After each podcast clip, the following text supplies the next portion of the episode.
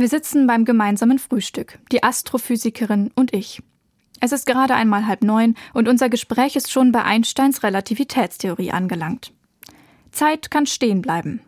Fasst die Astrophysikerin zusammen und pustet dann gelassen über ihren Tee, als wäre an dieser Aussage nichts Besonderes. Ich bin aber Theologin, keine Astrophysikerin, und für mich ist diese Feststellung unglaublich und unverständlich. Ich fange beim Unverständlichen an. Was heißt das? Zeit kann stehen bleiben. Sie erklärt. Je schneller eine Sache sich bewegt, desto langsamer vergeht für sie die Zeit. Allerdings mache keine der Geschwindigkeiten, die wir Menschen bislang erreichen können, einen relevanten Unterschied.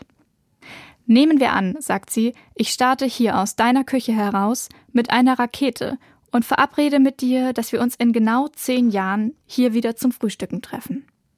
Ich hätte natürlich eine sehr genaue Uhr dabei und würde pünktlich auf die Sekunde nach zehn Jahren wieder hier landen.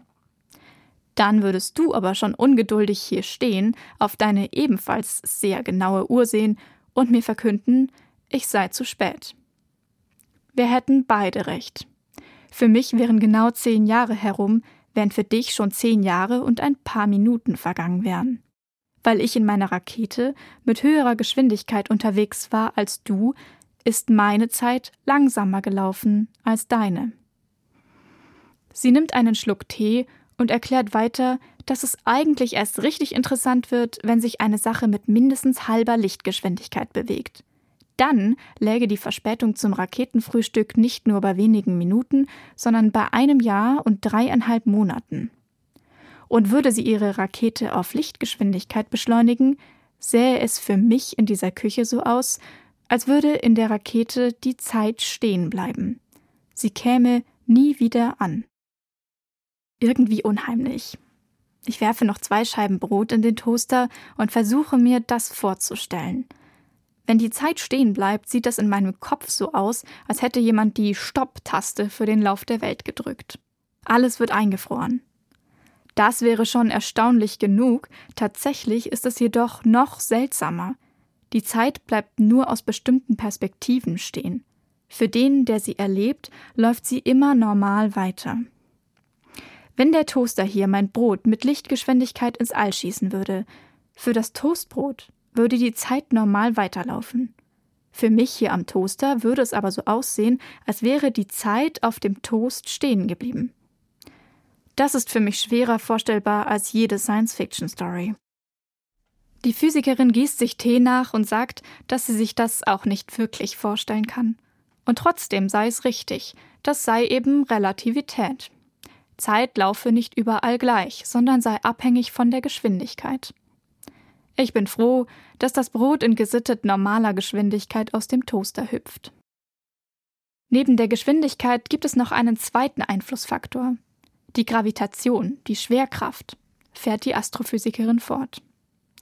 Sie überlegt kurz und erzählt dann eine Szene aus dem Film Interstellar, die diesen Effekt der Relativität beschreibt, in all seiner Drastik. Vier Astronautinnen untersuchen in der Szene einen unbekannten Planeten. Drei landen auf dem Planeten, der vierte Astronaut bleibt im Raumschiff. Der Planet ist extrem starker Gravitation ausgesetzt. Die vier wissen, was das heißt. Mehr Gravitation, das heißt, die Zeit vergeht auf dem Planeten langsamer als im Raumschiff. Könnte der im Raumschiff zurückgebliebene Astronaut die drei auf dem Planeten beobachten, für ihn würden sie sich in Zeitlupe bewegen. Sie beeilen sich deshalb und verlassen den Planeten schon nach drei Stunden wieder. Als sie zurückkommen, öffnet ihnen ein gealterter, leiser Mann die Tür. Sie fragen, wie lange sie weg waren. Er gibt die erschreckende Antwort. 23 Jahre. Es ist nur eine Filmszene, Science Fiction, unglaublich. Trotzdem physikalisch völlig korrekt. Trotzdem fremd für mein Denken.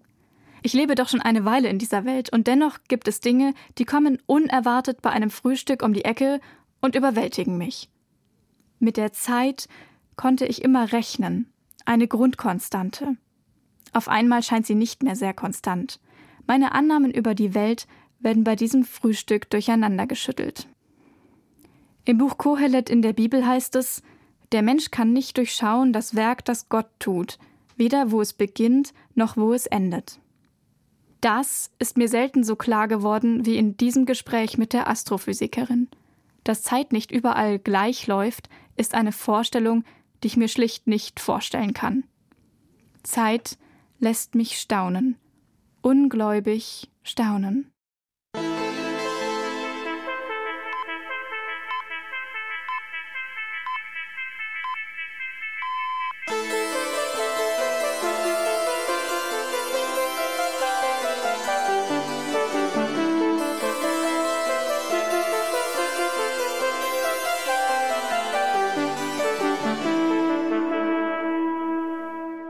Lang dauert die Ewigkeit? fragt der König den Hirtenbuben. Der antwortet und erzählt eine Geschichte. In Hinterpommern liegt der Demantberg. Der hat eine Stunde in die Höhe, eine Stunde in die Breite und eine Stunde in die Tiefe. Dahin kommt alle hundert Jahr ein Vöglein und wetzt sein Schnäbelein daran. Und wenn der ganze Berg abgewetzt ist, dann ist die erste Sekunde von der Ewigkeit vorbei. Der König ist mit dieser Antwort zufrieden und gibt dem Hirtenbuben, wenn man den Gebrüdern Grimm glauben darf, zur Belohnung seine Tochter zur Frau. Dass die Tochter hierbei nicht um ihre Meinung gefragt wird, will ich hier einmal ignorieren. Aber angenommen, die Königstochter liest in der Bibel. Dann würde sie ihrem neuen Ehemann und seinen Ansichten über die Ewigkeit vielleicht widersprechen.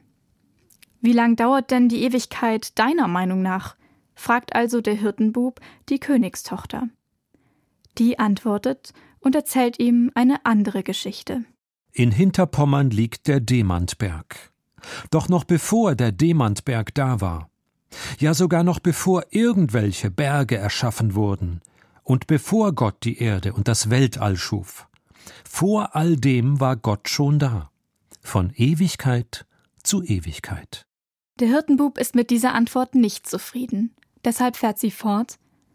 Wie lang dauert die Ewigkeit? Die Frage ist schon falsch, denn die Ewigkeit dauert gar nicht. Deine Geschichte ist schön, aber was sie beschreibt, ist nicht die Ewigkeit, sondern die Unendlichkeit.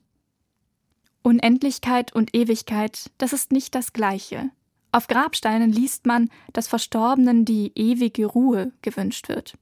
Nie aber würde man auf die Idee kommen, ihnen unendliche Ruhe zu wünschen. Wo also liegt der Unterschied? Unendlichkeit heißt schlicht ohne Ende. Unendlichkeit ist eine physikalische und mathematische Größe. Mit ihr kann man rechnen. Jedenfalls die Astrophysikerin bei mir am Küchentisch. So seltsam es klingt, aber mathematisch gesehen gibt es unendlich viele Unendlichkeiten. Man kann sie addieren und voneinander abziehen, man kann sie unendlich wachsen lassen oder in den kleinen Raum zwischen 0 und 1 stopfen. Mit der Ewigkeit ist das anders. Ewigkeit ist keine Rechengröße, sie erscheint in keiner mathematischen Formel. Auch Ewigkeit heißt ohne Ende. Aber Ewigkeit heißt noch mehr als das. Ewigkeit heißt auch ohne Anfang. Und vor allem, Ewigkeit ist göttlich. Wer ewige Ruhe wünscht, wünscht, dass die verstorbene Person nah bei Gott ist. Noch bevor die Berge erschaffen wurden, bevor du die Erde und das Weltall schufst, warst du Gott da, von Ewigkeit zu Ewigkeit. So hat es die Königstochter im Psalm 90 gelesen. Gott schuf die Zeit, die Zahlen, die Unendlichkeiten, die Augenblicke, die Monate. Die Ewigkeit aber war schon vor der Schöpfung da denn Gott war da. Und wo Gott ist, ist er in Ewigkeit. Die Ewigkeit ist Gottes Zeit. Und als Gottes Zeit umfasst die Ewigkeit den kürzesten Augenblick, genauso wie die Unendlichkeit. Sie umfasst alle Zeit, aber sie unterliegt ihr nicht. Die Ewigkeit läuft nicht ab, sie dauert nicht. Das alles würde die Königstochter sagen, und der Hirtenbub würde staunen. Wie kann die Ewigkeit die Unendlichkeit umfassen? Also etwas, das gar kein Ende hat. Das begreifen zu wollen scheint so aussichtslos wie der Versuch, Steinchen ins Universum zu werfen, um dort die Wellenkreise zu beobachten, die sich ausbreiten. Ich kann keine Wellenkreise erkennen. Sie verschwinden irgendwo im unendlichen Dunkel. da hinten, wo selbst die NASA nichts mehr sehen kann. Warum interessiert mich das Ganze dann aber trotzdem? Der Mensch kann nicht durchschauen das Werk, das Gott tut, weder wo es beginnt, noch wo es endet. Doch Gott hat die Ewigkeit in das Herz der Menschen gelegt. Die Ewigkeit wurde uns Menschen ins Herz gelegt. So steht es im Buch Kohelet. Gott hat uns eine leise Ahnung von ihr gegeben, gerade so viel, dass ich trotz allem Unverständnis Lust habe, über den Rand der Zeit zu spähen. Bei dem Versuch kann einem schwindlig werden, mal wie ein Schaudern, mal wie ein beschwipstes Schwindeln vor der Größe der Ewigkeit. Zeit lässt mich staunen. Ungläubig, vertrauensvoll staunen.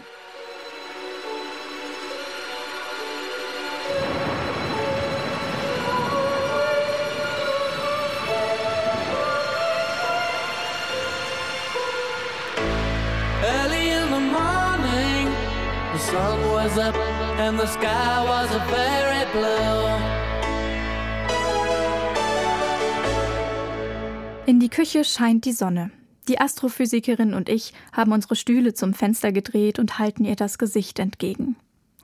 Warum es eigentlich gleich die Ewigkeit sein muss, fragt die Astrophysikerin mit geschlossenen Augen. Die Sekunde sei doch mindestens so geheimnisvoll.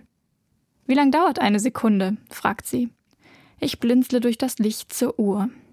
Eins, zwei, drei, vier. Sie schüttelt unzufrieden den Kopf. Bis 1967 seien Sekunden Sonnensekunden gewesen.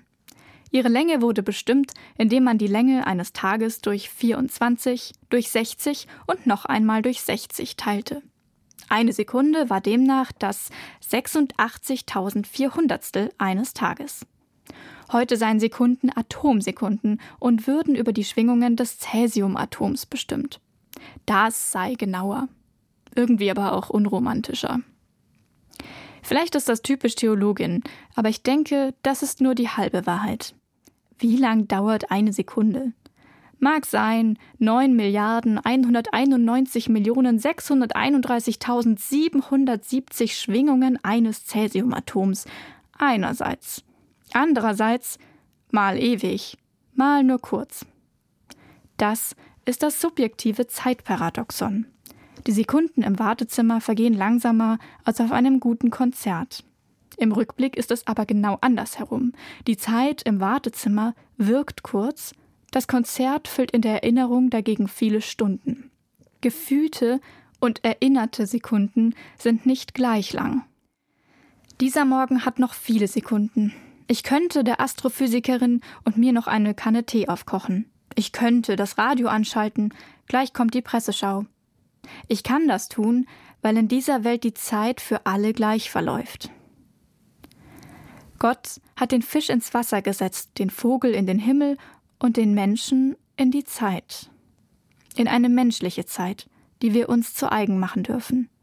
In eine physikalische Zeit, die ich ehrfürchtig bestaune in Gottes Ewigkeit, die uns und jede Zeit trägt. Der Mensch kann nicht durchschauen das Werk, das Gott tut, weder wo es beginnt, noch wo es endet.